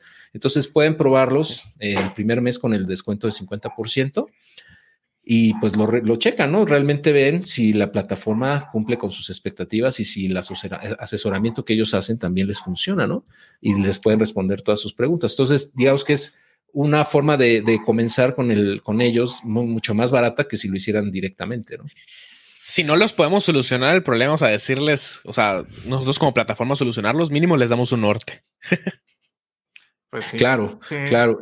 Y, para eh, hacer uso de este beneficio, em, los cupones que tienes, eh, José, te he entendido que es adiós a tu jefe y Bros, cualquiera de sus dos. Adiós a tu jefe 50 y Bros 50. Bros 50. Conta.com slash. Conta.com. No, nada más así, pero ya dentro de. ah, tienes que, meter el cupón en algún lado cuando te registras. Ah, ok, ok, ok. Igual hay un apartado que dice hablar con ventas, o sea, por si necesitan hacer una pregunta para estar seguros que, que les va a servir. Y ahí también pueden venir que vienen de, de Adiós a tu jefe o de Bros y, ya les van a dar el cupón. Mm, perfecto. Ah, perfecto. Muchas gracias. De todos modos, les vamos a dejar eso, esa información aquí en, lo, Sí, algo, algo también nada más que quiero recalcar ahí es este que, digo, aparte de que tienes la plataforma, eh, igual y digo, no, no la presentaste, José, pero por, igual por los tiempos y todo este rollo, pero es una plataforma súper intuitiva, súper padre, haces las, los, tus, de, eh, perdón, tus facturas ahí mismo, es mucho más fácil que el SAT, mil veces más fácil que en el SAT, das de alta tus productos, tus, este, o actividades, eh, tus RFCs a los de pues, cliente en general, lo que sea, y ya en tres patadas tienes tu, factura, ¿no? la verdad está súper sencilla, súper intuitiva. Y ya aparte de eso, eh, te, bueno, no sé si todavía sigue así, supongo que sí, te asignan a un contador y si tienes todas las dudas, pues ahí por WhatsApp, por llamada o lo que sea, ahí le, le pones gorro al contador, ¿no? Ya, ya por la cantidad de clientes, no estamos pudiendo darle como que a, cada cliente su contador, ¿no? Pero, pero en atención se mantiene el expediente de todos los clientes para que el equipo contable lo responda. Igual, para, para quien tenga la duda, porque no, no íbamos a platicar la plataforma súper rápido, prácticamente conta.com es, o sea, el branding, por así decirlo, es el contador del futuro. Prácticamente es para poder hacer lo de tu contabilidad, pero súper rápido. Entonces, eh, tienes que subir tu información de ingresos. Eh, si eres en plataformas digitales con que subas la constancia, si tienes otros ingresos, puedes vincular automáticamente tu cuenta de bancos para que se sincronice con la plataforma de contabilidad o puedes meterlo manualmente si eres de esas personas que no les gusta compartir sus, sus accesos. Fíjate que a mí ya no me da esa opción, ¿eh? A lo mejor y... Cuando tienes, creo que es dos demás regímenes, ya, ya es otro modelo que ese sí tiene que ser manual. Ah, eh, Es por eso. Pero sí. pero eh, entonces prácticamente la idea es que en cinco minutos ya tengas tu, tu, de, al menos una previsualización de tu declaración de impuestos.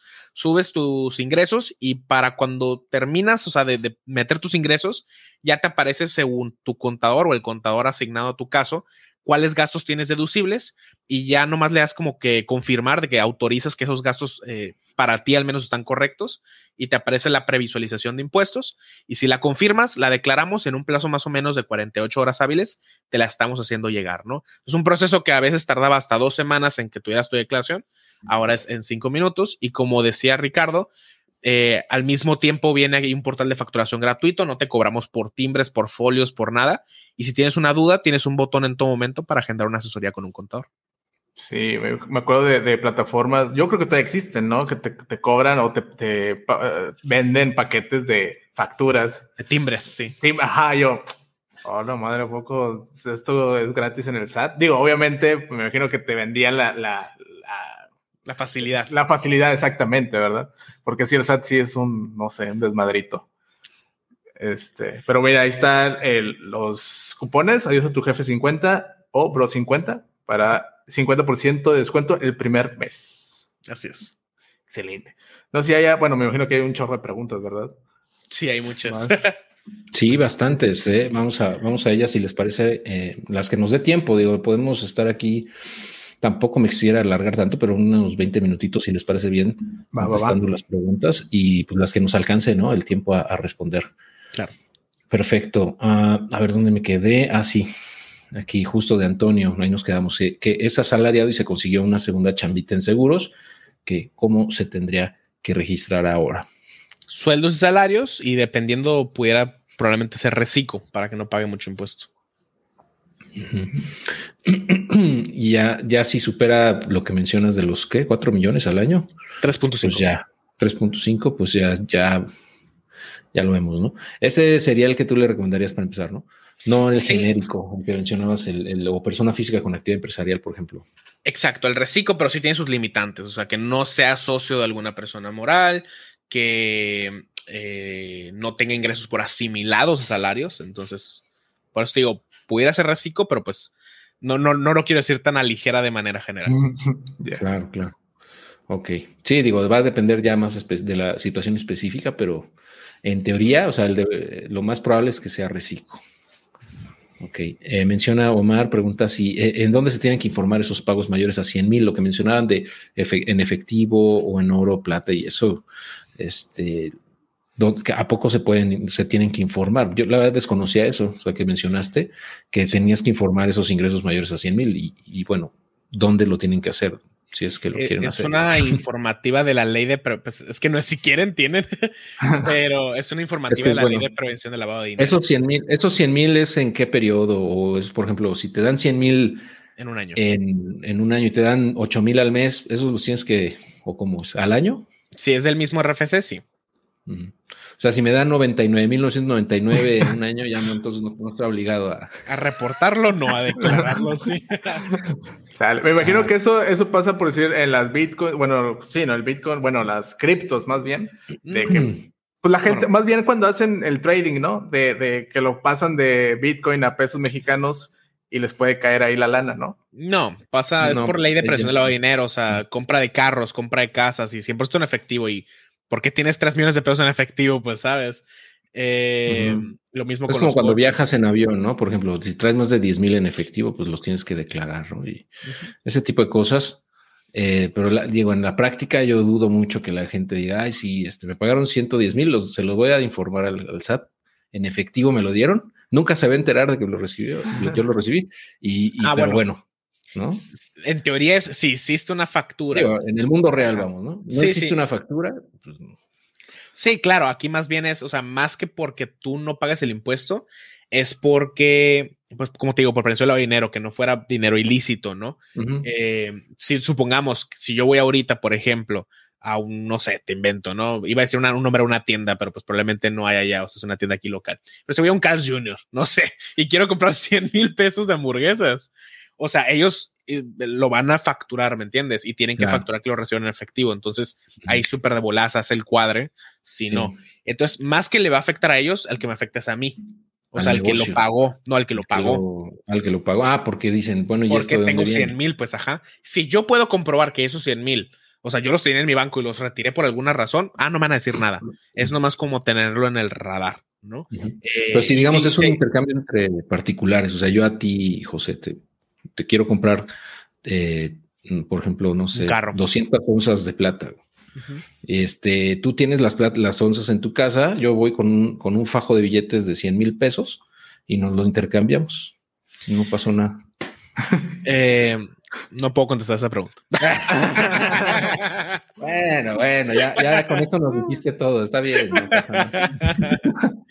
No, es que así es, o sea, también hay que tener en cuenta de que, eh, o sea, no trabajamos para el SAT, ¿no? Y la chamba del SAT es cobrarnos, pero también nosotros tenemos que tener esa mentalidad de, este, de que realmente no es nuestra obligación ver cómo poder deducir lo más posible, ¿no? Y, y, no ponerte de pechito, pues, para que te estén cobrando, ¿no? Porque al final de cuentas, ese, ese impuesto este, eh, debería ser el mínimo e incluso mm, ni siquiera debería existir en estricto sentido, ¿no? Es, es, una forma en la que los gobiernos eh, se financian, pero pues realmente drenan la riqueza que se genera, básicamente, ¿no? Ya si nos metemos en temas económicos y, políticos, bueno, pues ya me puedo meter en problema. Y mira, ya hasta se desconectó José porque dice, ya me voy. se ya, está, hablando cosas socialistas, ya me ya se puso muy intenso este libertarianismo y anarcocapitalismo, ¿no? no pero bueno, ya, ya, ya se le, se le murió su cámara. Sí, pero ahí está, tengo, la, tengo la webcam. También hay que buscar la manera de nosotros eh, pagar lo, menos posible, ¿no? En la medida de lo posible dentro del marco legal para que no tengamos que estarle regalando dinero a, los políticos y a los gobiernos, que sabemos que se usa de manera bastante ineficiente, por cierto, ¿no? Pero bueno. No, a, a, final de cuentas en la ley hay muchas cosas incoherentes. Por ejemplo, le puedo donar cualquier cantidad exenta de impuestos a mi mamá o a mi papá, pero no a mi hermano. Si se lo dono a mi hermano es, es, es, es grabable, ¿no? Entonces. O sea, mejor se lo das a tu mamá y que tu mamá se lo da a tu hermano. Y, la ley también te dice que ese, ese, el segundo movimiento lo van a cancelar. Ah, mira. ah, Así es, ¿no? Y si te, seguramente hay un buen de cosas ahí que no tienen ningún sentido, ¿no? O, las herencias también que ya las quieren, por ahí las quieren grabar y no sé qué tanto. Desde hace mucho está la reforma, ¿no? Pero no la han querido publicar porque el gobierno que le haga se le banea la cabeza. Pero somos de los únicos países en el mundo que no graba las herencias, curiosamente. Fíjate. Es que, es que no están tan chidas como las de otros países, güey. Ah, a lo mejor. a lo mejor. Tu herencia, el termo de tu abuela, toma. Sí, ajá, exacto. Es como que. Y acá pinches herencias de castillos, ¿no? Y, ah, también se presta mucho a muchas cosas, ¿no? O sea, es un escape, digamos, también para que mucha gente evade impuestos, ¿no? La verdad. Entonces sí se tiene que regular, pero también luego quieren morder con con todos los dientes, ¿no? No, no nada más. Como le digo a mucha gente, no es blanco o negro, hay mucho lugar de gris. sí, cañón, cañón. Va, entonces le seguimos y se les parece bien. Eh, ah, ya, ya, esta ya la contestamos. Eh, por ejemplo, esta me parece interesante. Si es posible que eh, mis gastos declarados sobrepasen mis ingresos declarados y sobre todo utilizar ese déficit de unos años específicos para deducir ingresos de los años siguientes. Sí, sí es posible. Eh, se le llama en poca, en cierta forma, discrepancia fiscal, eh, porque en teoría no es lógico que tengas más gastos que ingresos, eh, pero de cierta manera es posible por préstamos, por tarjetas de crédito, porque tenías dinero años anteriores, pero es normal que la autoridad te diga, oye, tuviste gastos de 800 y ingresos de 700. ¿Cómo te financiaste de años anteriores? Y ya, ¿no? Em, esa pérdida fiscal, que es que ganaste menos, la puedes deducir en años siguientes. Correcto. Sí, y, de hecho yo creo que deberías usar esa pérdida fiscal, ¿no? Porque pues si no, este, sería extraño que pues, si es algo completamente eh, legal, ¿no? Y correcto, eh, que, tienes esa pérdida, pues ¿por qué no aplicarla en los siguientes años? ¿no? Sería, pues, desde mi punto de vista, como hasta sospechoso. Mucha gente, mucha gente no usa las pérdidas porque no está muy seguro de que sean reales. Exacto, a eso voy. O sea, si, pero si tú estás diciéndome, por ejemplo, yo desde el punto de vista del SAT, tú me estás diciendo que perdiste un millón de pesos. Ah, pero es que esa discrepancia es porque, porque te dieron un préstamo, ¿no? Pues está bien. Entonces la puedes aplicar en los años siguientes, pero si no la aplicas, pues entonces, ¿qué pasó ahí? Es, como, es como con el ISR a favor. Hay veces que dices, no, mejor lo utilizo en meses, ante, en meses posteriores porque es más fácil. O sea, no me preguntan nada más que meterlo. A diferencia que si lo pido en devolución, me piden las perlas del juicio, los estados de cuenta de todo el año, papeles de trabajo que relacionen mis ingresos con los estados de cuenta, etcétera, ¿no? Fíjate que en lo personal yo no he tenido tanto, tanto detalle cuando pido devolución. Digo, a lo mejor soy suertudo. Cuando es automática no hay bronca, pero si la ah. automática te la rechazan, te tienes que ir a la manual. Y es, más del 60% de las veces. O sea, si has tenido suerte. Oh. Eres muy afortunado, Richard. La Netflix. Estoy afortunado de tenerlos aquí conmigo. También. A ver, aquí vamos a otra de Facebook User de Saludos Bros. Supongo que viene de la comunidad de Bros Emprenden. Eh, en cuestión de personas físicas en plataformas tecnológicas en declaración anual, se dedica a colegiaturas, seguros de gastos médicos. ¿Qué porcentaje se puede y qué más de ese tipo de servicios conviene contratar? O sea, me, entiendo que las, las deducciones, ¿no? Tal vez quiere. Sí. Ya, ya platicamos un poquito de ahí de, de, qué cosas podemos meter. En porcentaje, o sea, en general, no puedes sobrepasar el total de tus deducciones personales, el 15% de tus ingresos brutos o 5 o más anuales, que son como 150, 170 mil pesos. Perfecto. Eh, acá, si está en sueldos y salarios, Andrés, y gana más de 300 mil pesos al año, eh, ¿se puede dar de alta en plataformas digitales como, como pagos definitivos? Si estoy en sueldos y salarios, Mira, esa te la voy a deber, no porque no la sepa, sino porque, si mal no recuerdo, para el monto que te pide los pagos definitivos, que es 300 mil pesos, es del total de tus ingresos. ¿No? O sea, entonces si tú ganas, no sé, 50 de, plataformas y 250 de sueldos, ya estás en los 300, ¿no? Entonces, en ese caso sí lo sobrepasarías y no pudieras entrar en pagos definitivos. Me tendría que meter como la ley nomás para ver específicamente si te dice que nomás del régimen o nomás de esa actividad o si te dice en conjunto el total de tus ingresos. Pero creo, algo tengo aquí en el cerebro que son yo es el total. Así rápido, ¿qué es eso de pagos definitivos? Pagos definitivos es una opción que tienen las, los de plataformas digitales que generan menos de 300 mil pesos en el año para solamente pagar lo que le retiene la plataforma. El 1% de ISR ya no pagan más, no pueden meter deducciones ni nada, pero ya es lo que pagaron. De IVA el 16 y se puede meter un escrito para que solamente tengan que pagar el 8, o sea, también ya no pagar nada más. Eh, y en pagos provisionales, pues es común y corriente, ¿no? O sea, sacas un cálculo, te sale un ISR a pagar y le disminuyes las retenciones que ya te quitaron.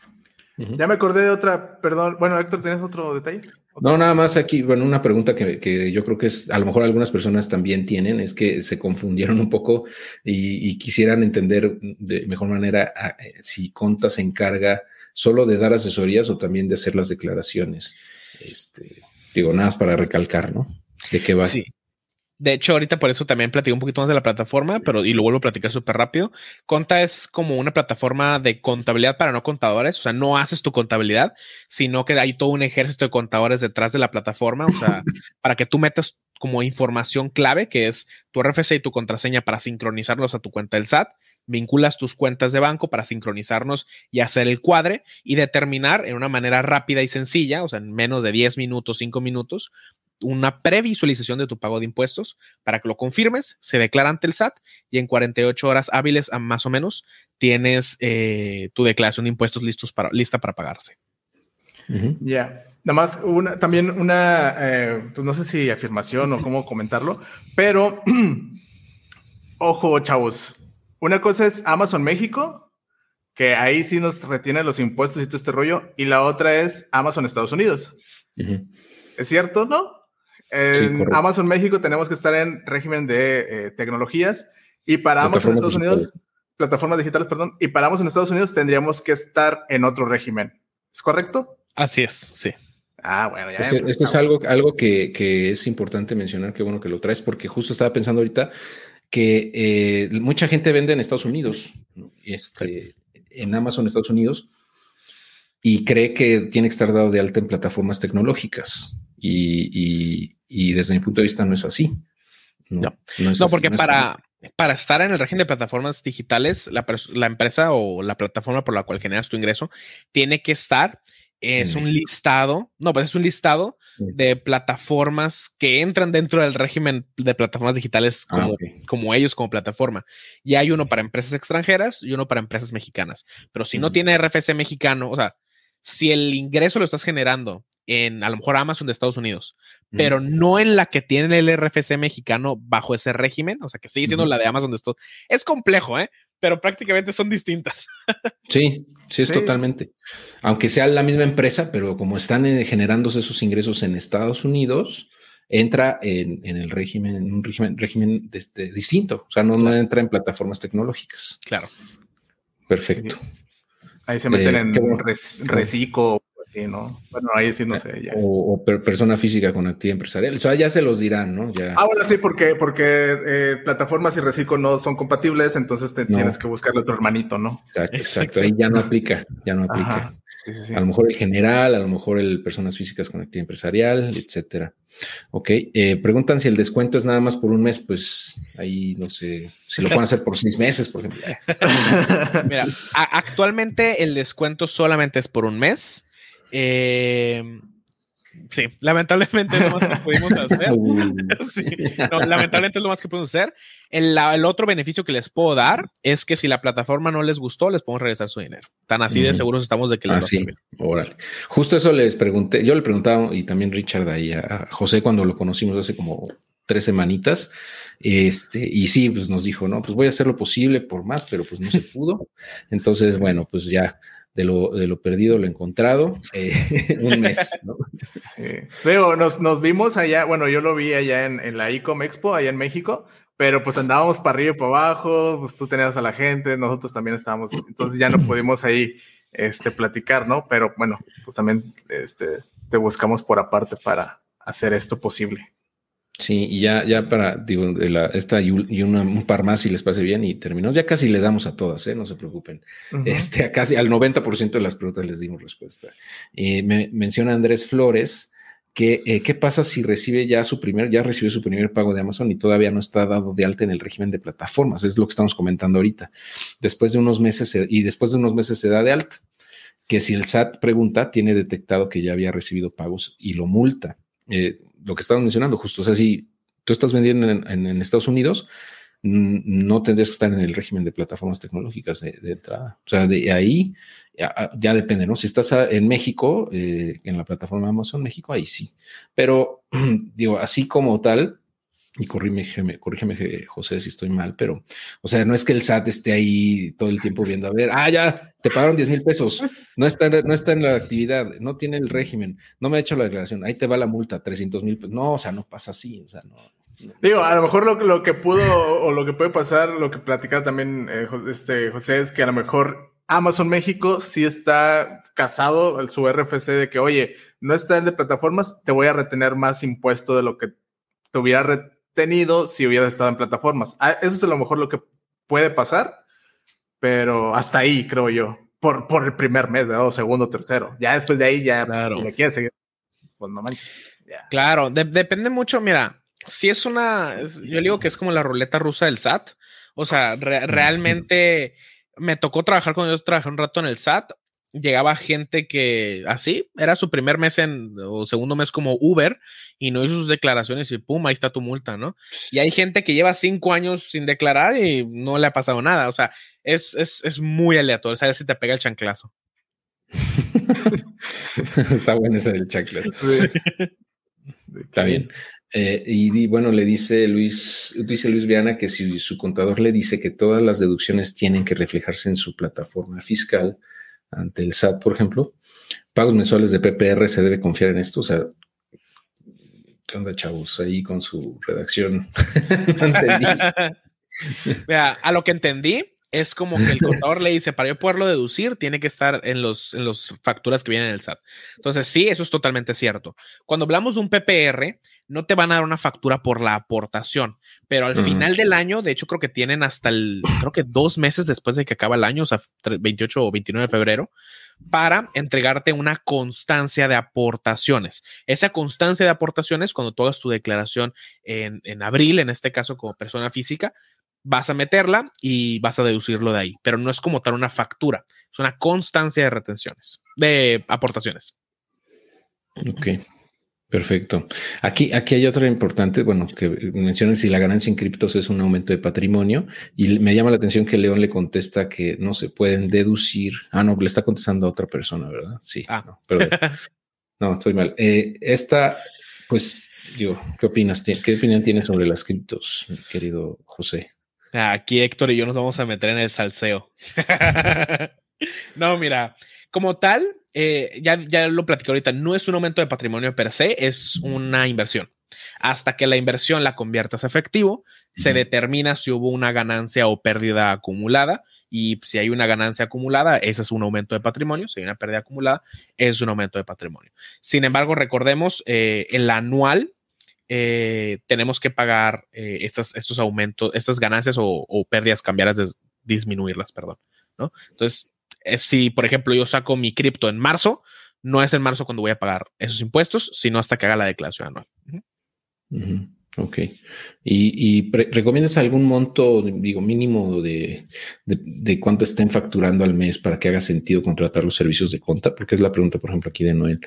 Eh, digo, se está generando dos mil pesos en plataformas al mes, pues digo, menciona si es como, tal prudente contratar los servicios de un contador. Tú, que, en, el caso de Conta, ¿cuál sería, digamos, el monto de facturación mínimo para que ustedes digan, ah, pues si es candidato, es buena opción que nos contrate?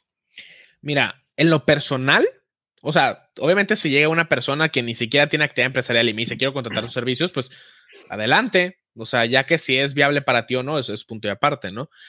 En mi opinión personal, o sea, y así como persona que también tiene su emprendimiento, yo te diría que si mínimo no es igual o menor al 10% de tu utilidad, trata de aventártela tú mismo, que es peor que no hacer nada, es mejor que no hacer nada, ¿no?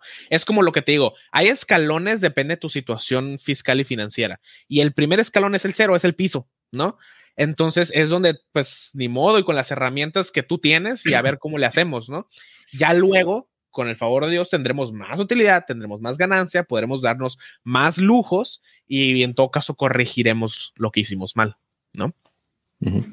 Sí, es que luego también, bueno, yo creo, este, complementando un poco, es, esto también ya es cuando tienes, em, empiezas muchos proveedores, muchas facturas, muchas así como que de todos lados, empiezas, empezar a acumular todas esas cosas eh, también es, es, es, gorroso y luego de hacer la factura. digo, yo lo hice también los primeros meses. Sí, yo que ahí ya, ya me hice contador, según yo. Llevaba mis Excel y todo este rollo. Digo, está bien al principio, pero luego dices, güey, este tiempo lo debería dedicar mejor a otras cosas, ¿no? Y es cuando ya empecé a buscar otros servicios, pero también hacía sentido y también con que, que podía ya costear un, un servicio como el de ustedes, ¿no? Claro. Entonces, digo, ahí mi experiencia, mis dos centavos en ese sentido. aquí hay una, aquí hay una discrepancia fiscal, ah, no, de, de, de, que dice León que eh, el, su contador de cuenta lo metió en plataformas tecnológicas, aunque le dijo que él vendía en Estados Unidos ahí, y se pone, se pone una carita así como de ¿qué pasó ahí? Mira, ya esto se fue. esto se fue. Se acabó, se acabó el like. se acabó el like.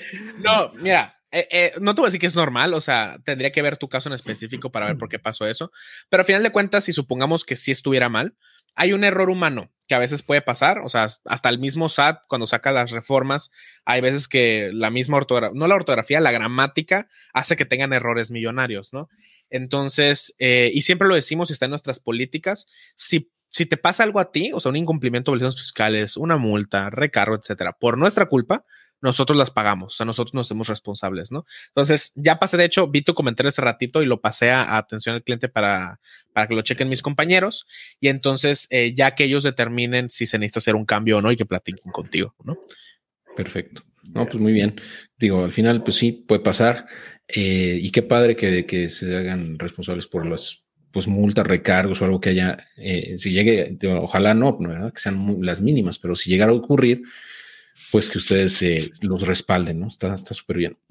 Eso, eso es, es algo que no he escuchado en otros, en otros proveedores de estos tipos de servicios. Eh, y bueno, ya para terminar, preguntan que los precios, nada más para que le des a la gente una idea de los rangos eh, y si ese precio eh, varía con base también en el número de regímenes fiscales donde estén dados de alta. Eh, mira, en cuanto a lo que cobramos por mes, tenemos dos paquetes mensuales, que es uno de 699 pesos al mes masiva, que creo que te queda como en 800 algo, y luego tenemos uno de 990 pesos, 999 pesos al mes masiva, que vienen siendo como 1150, algo así. Em, los dos, ahorita por el momento, te ofrecen exactamente lo mismo. Con el paso del tiempo planeamos diferenciarlos un poquito más. Ahorita, ¿por qué escogería uno en vez del otro? El básico, que es el de 699 pesos al mes masiva, es para si tienes un régimen fiscal sin contar sueldos y salarios, o sea, un régimen empresarial, por ejemplo, plataformas digitales, reciclo, eh, actividad empresarial, ¿no? Eh, y el, el Pro es si tienes dos o más regímenes fiscales, ¿no? Porque pues son dos o más declaraciones, ¿no? Entonces, son los únicos dos paquetes que tenemos. Eh, adicional a esto, no cobramos por nada más, más que regularización. O sea, si traes declaraciones atrasadas y que quieres poner en orden, eh, te cobramos un, un, fee como preferencial por declaración atrasada, como 200 o 150 pesos, dependiendo eh, qué tanto trabajo puede llegar a ser.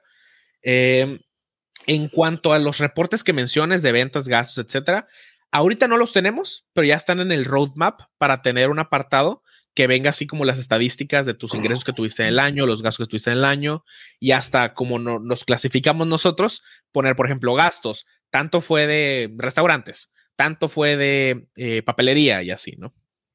Ok, perfecto. Muy bien, pues eh, ya superamos los 90 minutos de transmisión y creo que eh, pues respondió José y, sus servidores pues la mayor parte de las preguntas. Este, pues yo les agradezco eh, su participación en este live. También pues Richard, José, muchas gracias por acompañarme y pues por la disponibilidad también. Ah, les deseo que tengan mucho éxito en, en esta fase ¿no? de conta.com. Y pues ahí dejamos la información en los comentarios también, en, la descripción del cupón que pueden ocupar para poder obtener, eh, obtener el 50% de descuento en su primer mensualidad. Y prueben, ¿no? Y lo que menciona José, si no les gusta, les regresan su lana, entonces realmente no tienen nada que perder, ¿no? Háganles todas las preguntas que, tengan, exploten ese mes al máximo, eh, exprímanlos al 100 y ya si cumplen sus expectativas, entonces pues pueden seguir con ellos, ¿no? Eh, este, entonces está la puerta abierta ahí para la comunidad de, de Bros Emprende, de Adiós a tu jefe con este descuento. Muchas gracias, José, por eso y por la participación. Richard, no sé si quieres comentar algo antes de terminar. Eh, no, pues te digo, eh, muchas gracias a José que nos este, abrió las puertas a, esta charla, estuvo súper interesante.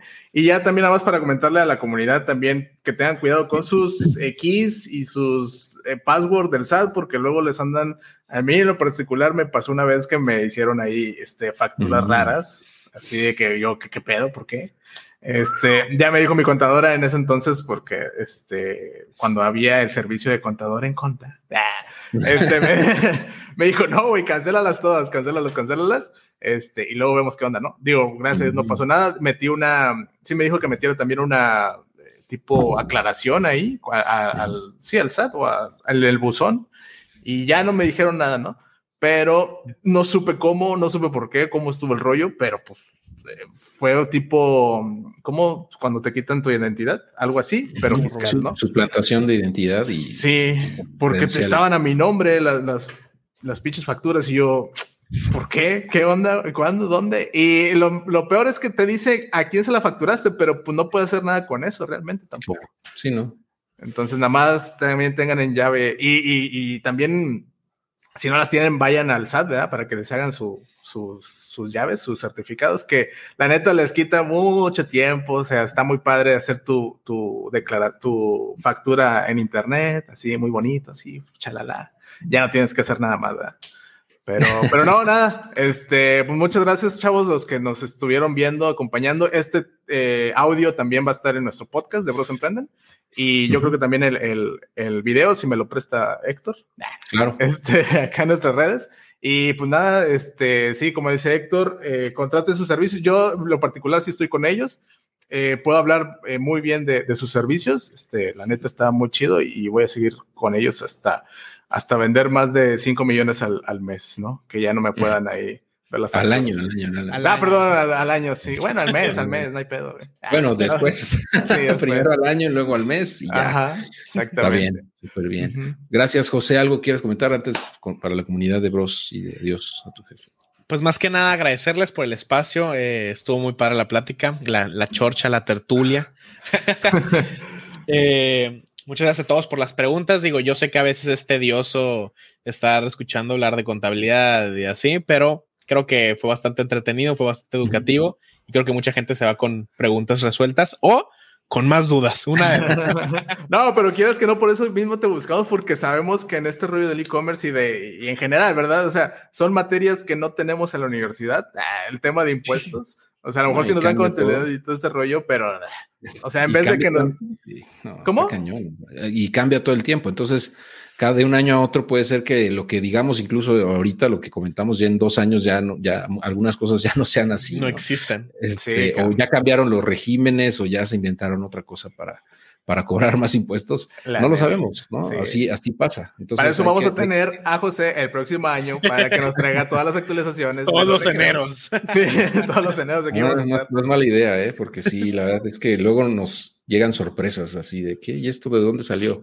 No, y luego ni se esperan al año, ¿no? Es como que a mitad de mes, pum, digo, a mitad de año, perdón. Pum. Sí, sí, sí, sí, sí, pero este tipo de revisiones periódicas son muy buenas. Entonces, pues muy bien, muchas gracias a todos. Excelente noche. Nos despedimos y cortamos la emisión. Un fuerte abrazo. Bye. Nos vemos.